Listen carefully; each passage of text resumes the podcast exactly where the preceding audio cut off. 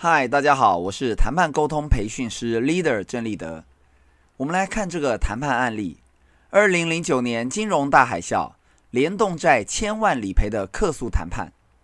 二零零九年金融海啸，在高雄做螺丝进出口业的王董，听信了银行理专的建议，买了当时让人闻风色变的联动债，原以为保本，但结果惨赔。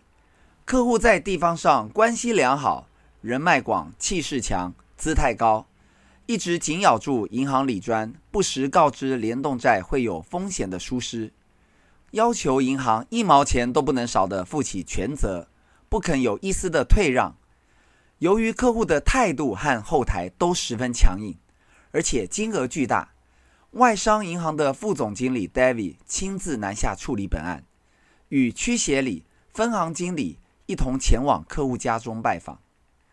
David 平日对客诉处理事件的基本谈判原则是：一、安情绪，安抚客户激动不满的情绪，先处理心情，再处理事情；二、说事实，诚实告知客户目前本行积极处理的原则、步骤、状况与进度；三、定时间。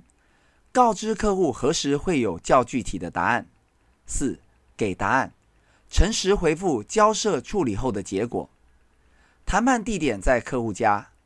王董是位年约六十岁、做螺丝五金事业白手起家、满手现金的大老板。一开口便气冲冲地表明，会赔得这么惨，全都是李专的错，因为李专挂保证，一定保本，才会投资联动债。